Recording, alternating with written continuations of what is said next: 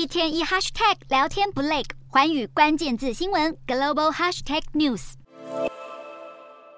苹果上个月在官网公告，美国的 Apple Card 用户可以选择高盛的储蓄账户来增加 Daily Cash 的奖励。消息一出，一天之内就吸引了近四亿美元的存款，约新台币一百二十三亿元。上架前四天，总共吸金近九点九亿美元存款，和新台币三百零四亿元。高利率的魅力可见一斑。而根据苹果的公告，这个账户提供百分之四点一五的高年收益率，除了比全美储蓄账户平均年利率高出十倍之外，同时也不收取额外手续费，没有最低存款额，也没有最低的余额要求。用户可以直接运用苹果钱包 App 中的 Apple Card，轻松设立和管理这个储蓄账户。外媒指出，苹果推出这一项服务的当周结束时，已经累积有二十四万人开户。可以迅速吸引这么多人，是因为相较于多数银行，苹果公司能接触的客户更多，消费者对公司的信赖度也比较高。另外，苹果之前已经陆续推出了信用卡、钱包应用程式以及先买后付等金融服务。